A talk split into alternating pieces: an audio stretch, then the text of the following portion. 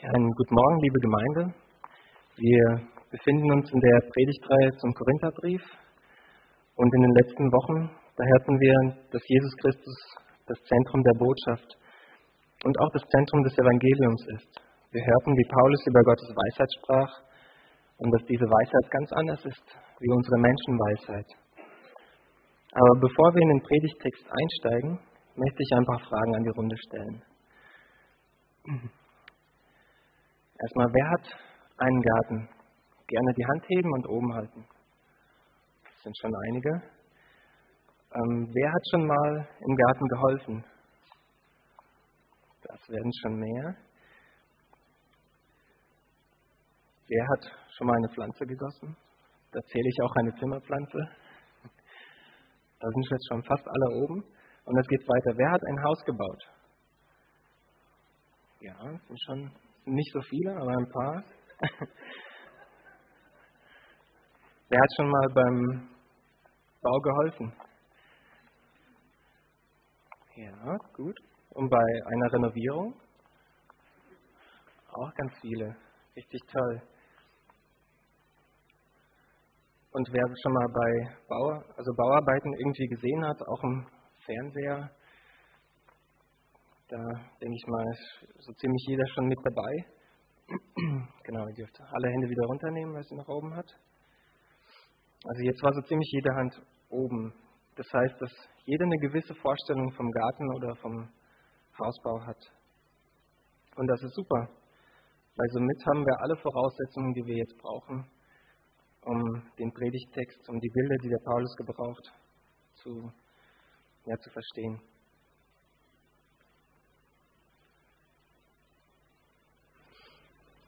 Aber Brüder, ich konnte nicht mit euch reden, wie mit Geistlichen, sondern wie mit ungeistlichen Menschen, wie mit Unmündigen in Christus.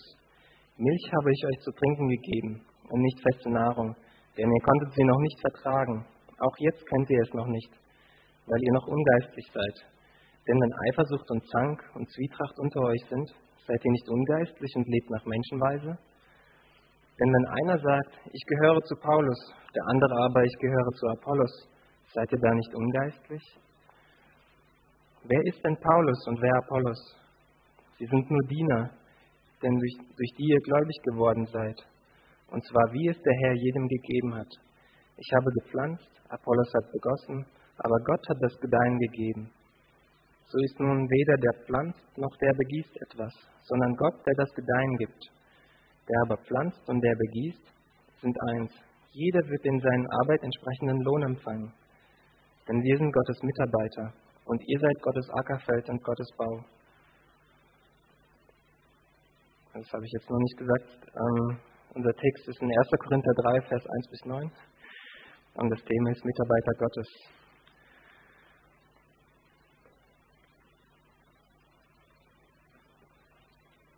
Wir haben den Auftrag als Christen, geistlich zu wachsen und reif zu werden. Aber damals hatte Paulus die Korinther ermahnt, weil er über Eifersucht, Zank, Spaltungen in der Gemeinde hörte. Ursache dieser Probleme waren Gruppierungen innerhalb der Gemeinde,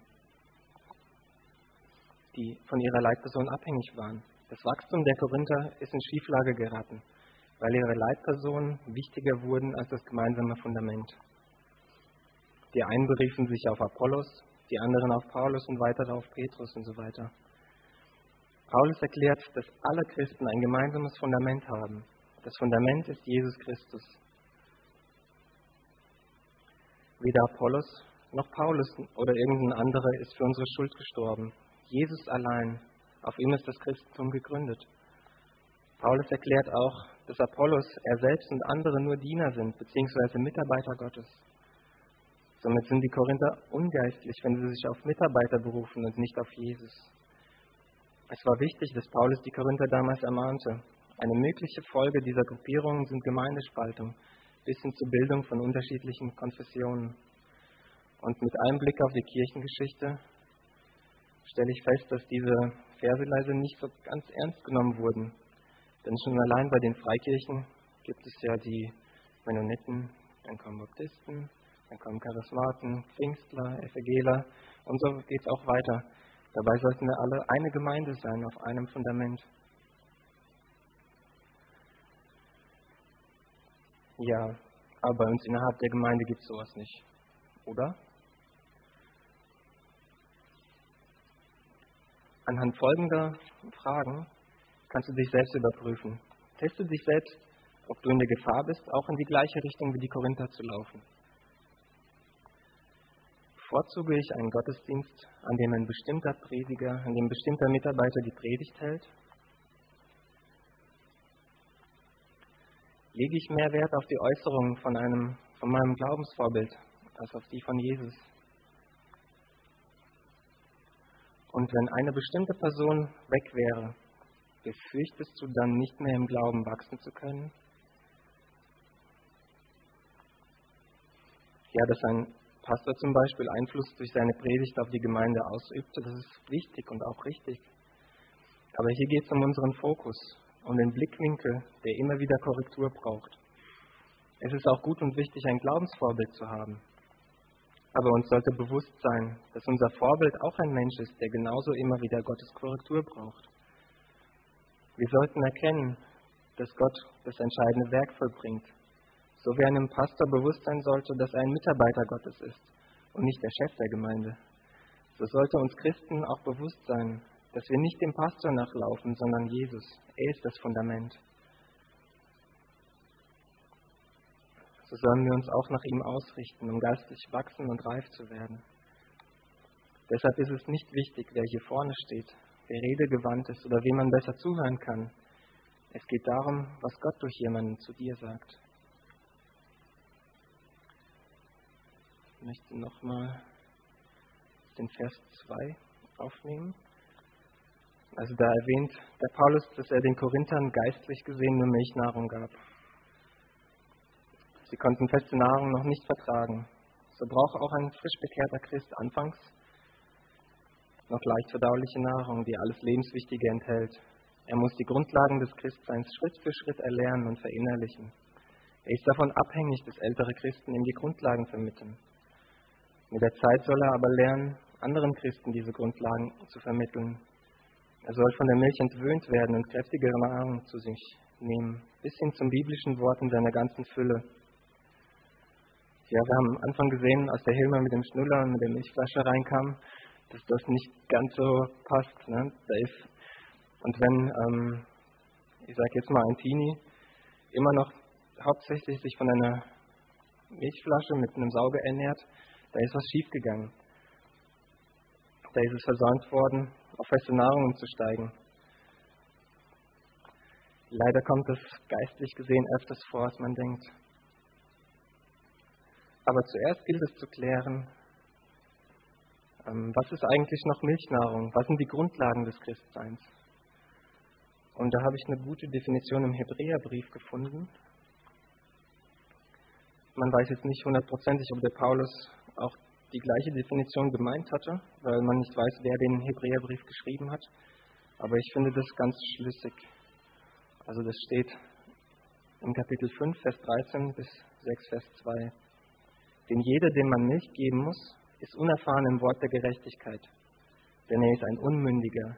Die feste Nahrung aber ist für die Gereiften, die durch Gewöhnung geübte Sinne haben, Gutes vom Bösen zu unterscheiden. Warum wollen wir den Anfang der Lehre Christi jetzt lassen und uns der vollen Reife zuwenden, indem wir nicht erneut den Grund legen mit der Buße von toten Werken, mit dem Glauben an Gott, mit der Lehre von Taufen, vom Händeauflegen, von der Auferstehung der Toten und vom ewigen Gericht?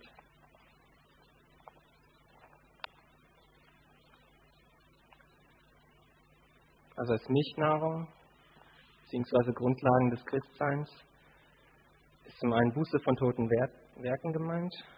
Also das Wort Buße bedeutet Umkehr. Das heißt, wir sollen von einem Leben ohne Gott bzw. einem Leben gegen Gott umkehren.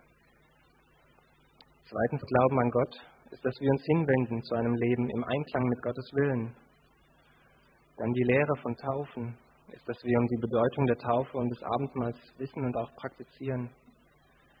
Unter Hände auflegen ist das Gebet für Menschen in einer entscheidenden Lebenssituation oder Krankheit zu verstehen. Auferstehung der Toten, da geht es um die Gewissheit über den Tod hinaus, dass wir wissen, woher wir eigentlich kommen und wohin wir gehen. Und das ewige Gericht ist, dass wir auch wissen, dass wir nur, allein nur durch Jesus vor Gott mit unserem Leben bestehen können.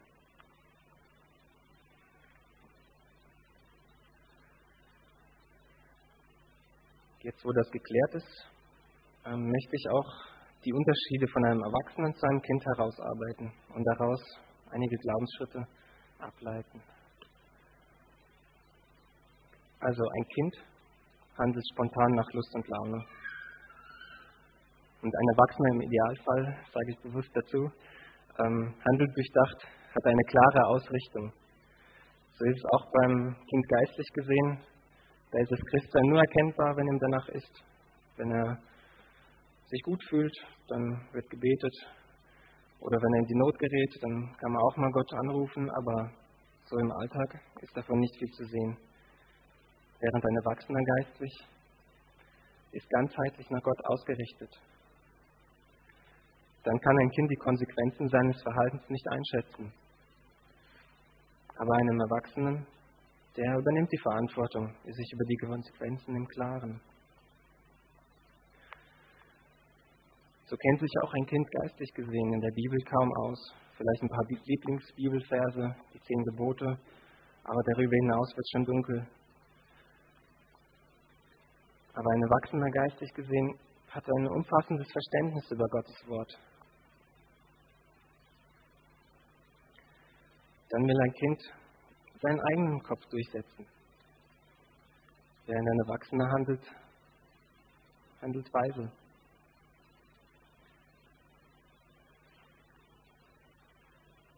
Geistlich gesehen lässt sich ein Kind auch von seiner menschlichen Natur leiten. Von den Gefühlen wird man gerade dahin gelenkt, wie man sich fühlt. Aber ein Erwachsener, der lebt nach Gottes Willen. Ein Kind muss gesagt bekommen, was falsch und richtig ist.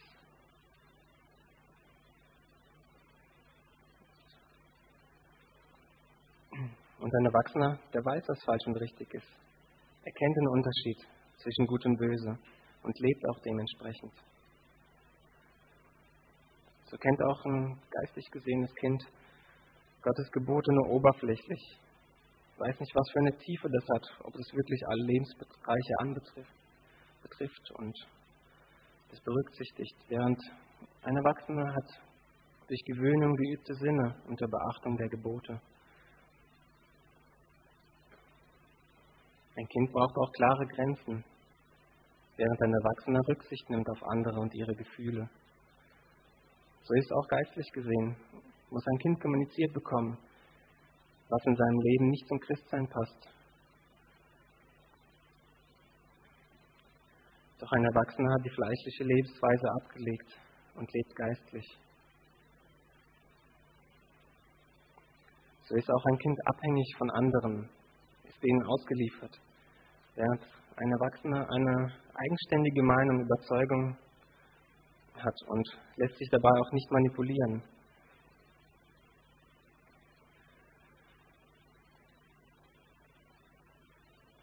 So lässt sich auch ein Kind geistlich gesehen ähm, von anderen beeinflussen und umhertreiben, wie ein Fähnchen im Wind, wie die Gefühlslage gerade ist oder wie die äußeren Einflüsse.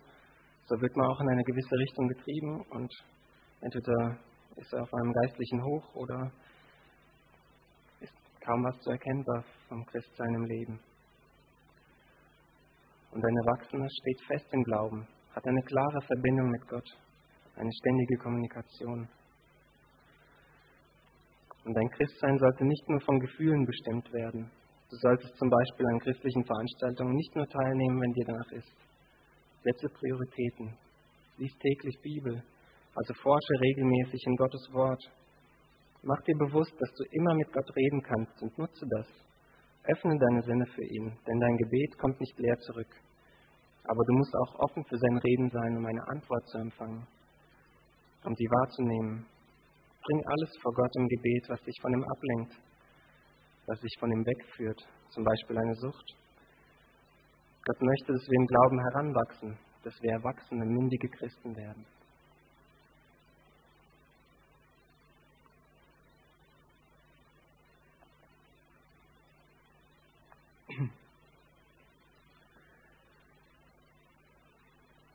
Jetzt ist es so, dass jeder Christ von Gott dazu berufen ist, ein Mitarbeiter zu sein.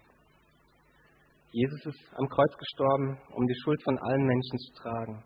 Diese Schuld entsteht durch unsere Rebellion gegen Gott. Aber Jesus ist nicht tot geblieben. Er ist wieder lebendig geworden. Er ist auferstanden. Das haben wir ja an Ostern gefeiert. Deshalb kannst du dich auf Jesus berufen, wenn du an ihn glaubst und somit seine Vergebung annimmst. Wenn du das noch nicht getan hast, dann bringe es jetzt im Gebet vor Gott. Und sobald du das getan hast, stehst du automatisch auf Gottes Ackerfeld und dem Fundament. Und der Paulus gebraucht zwei unterschiedliche Bilder, um die Gemeinde zu beschreiben. Zunächst, die Gemeinde ist Gottes Ackerfeld bzw. Garten. Alle Lebensbedingungen für einen Garten schafft Gott. Nur durch ihn ist Wachstum möglich. Der Garten braucht aber auch einen Gärtner, der anpflanzt, der dabei auch den Anbau im Überblick behält. Jemanden, der gießt, der Unkraut ausreicht, der züchtet, der erntet, der die Früchte verarbeitet. Vielleicht auch einen Gartenhüttenerbauer.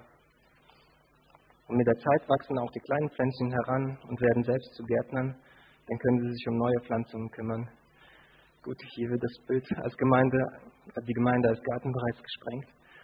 Aber wir sehen dennoch, dass viele Mitarbeiter gebraucht werden, die mit anpacken. Es werden auch unterschiedlichste Gaben dazu benötigt. Und auch diese Voraussetzungen hat Gott erfüllt, indem er uns mit diesen Gaben ausgestattet hat. Ich greife jetzt auf einen Vers vom letzten Sonntag zurück, den uns der Ottwin bereits näher gebracht hat. Der steht in 1. Korinther 2, Vers 12.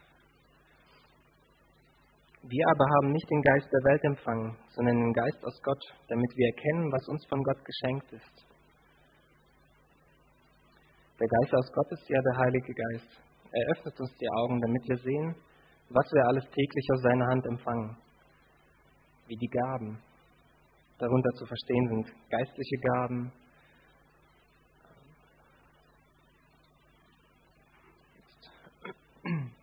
Geistliche Gaben, Ausdauer, besondere Fähigkeiten, Erfahrungen und Neigungen. Dann kommen noch Gesundheit, gute Ideen, die einem einfach zugeflogen kommen, Nahrung, liebe Mitmenschen und vieles mehr noch dazu. Er hilft uns, eine geistliche Gesinnung anzunehmen, um geistliche Menschen zu werden und im Glauben zu wachsen. Als Christ bist du automatisch ein Mitarbeiter Gottes. Und Gottes Mitarbeiter zu sein bedeutet,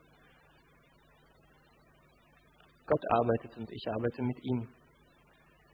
Er sagt etwas und ich sage es weiter. Er möchte einen bestimmten Menschen stärken und ermutigen. So gehe ich zu diesem Menschen und nutze meinen Mund und Hände dazu. Er möchte ein Projekt oder jemanden finanziell unterstützen. So gehe ich zu diesem Menschen hin und gebe ihm das Geld. Ähm, so stelle ich das Geld zur Verfügung denn ich empfange alles von Gott als Leihgabe. Somit bleibt er der Eigentümer und hat auch das Recht darüber zu bestimmen.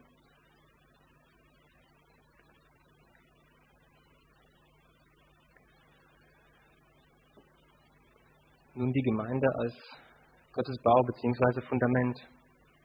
Jeder Christ baut auf diesem Fundament, ob bewusst oder unbewusst. Die Gemeinde ist keine Freiluftveranstaltung auf kahlem Betonboden. Es drängt zum Bauen. Und jede ist auf Gott verantwortlich. Leider ist nicht alles gut, was wir da so darauf bauen. Wenn wir nicht regelmäßig in den Bauplan schauen, kann es schnell passieren, dass eine Tür oder Fenster zugemauert wird. Ist nicht ganz so vorteilhaft. Und der Bauplan Gottes ist die Bibel, an die wir uns halten sollen. Und wie man ein weiser Baumeister wird oder ob unser Gebautes wie Stroh im Feuer vergeht, erfahren wir bei der Predigt nächste Woche. Du hast nun eine Minute Zeit, deine Situation vor Gott zu bringen. Ich möchte nochmal. Kannst du gerade weiterklicken? Danke. Ähm, du hast nur eine Minute Zeit, deine Situation vor Gott zu bringen. Bitte, bitte Gott um Kraft für den nächsten Glaubensschritt.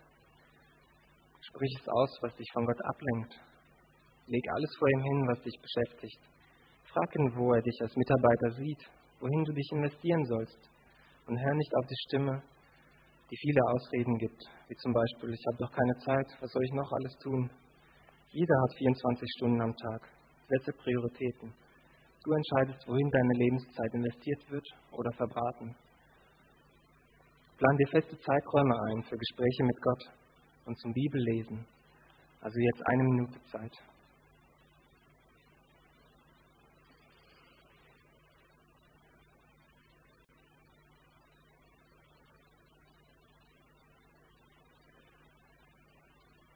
Vater, ich danke dir, dass du uns mit allem ausgestattet hast, was wir brauchen, dass du einen wunderbaren Plan für uns hast. Ich bitte dich um Stärkung im Glaubenswachstum, dass du uns den Mut gibst, die Dinge abzulegen, die uns von Gott ablenken, dass du uns ja, die Kraft gibst, dass du uns deinen Segen schenkst, erwachsene, mündige Christen zu werden, dass wir immer mehr umsteigen von Milchnahrung auf feste biblische Speise und dass wir immer fähigere Mitarbeiter werden. Da bitte ich dich um dein Wirken. Amen.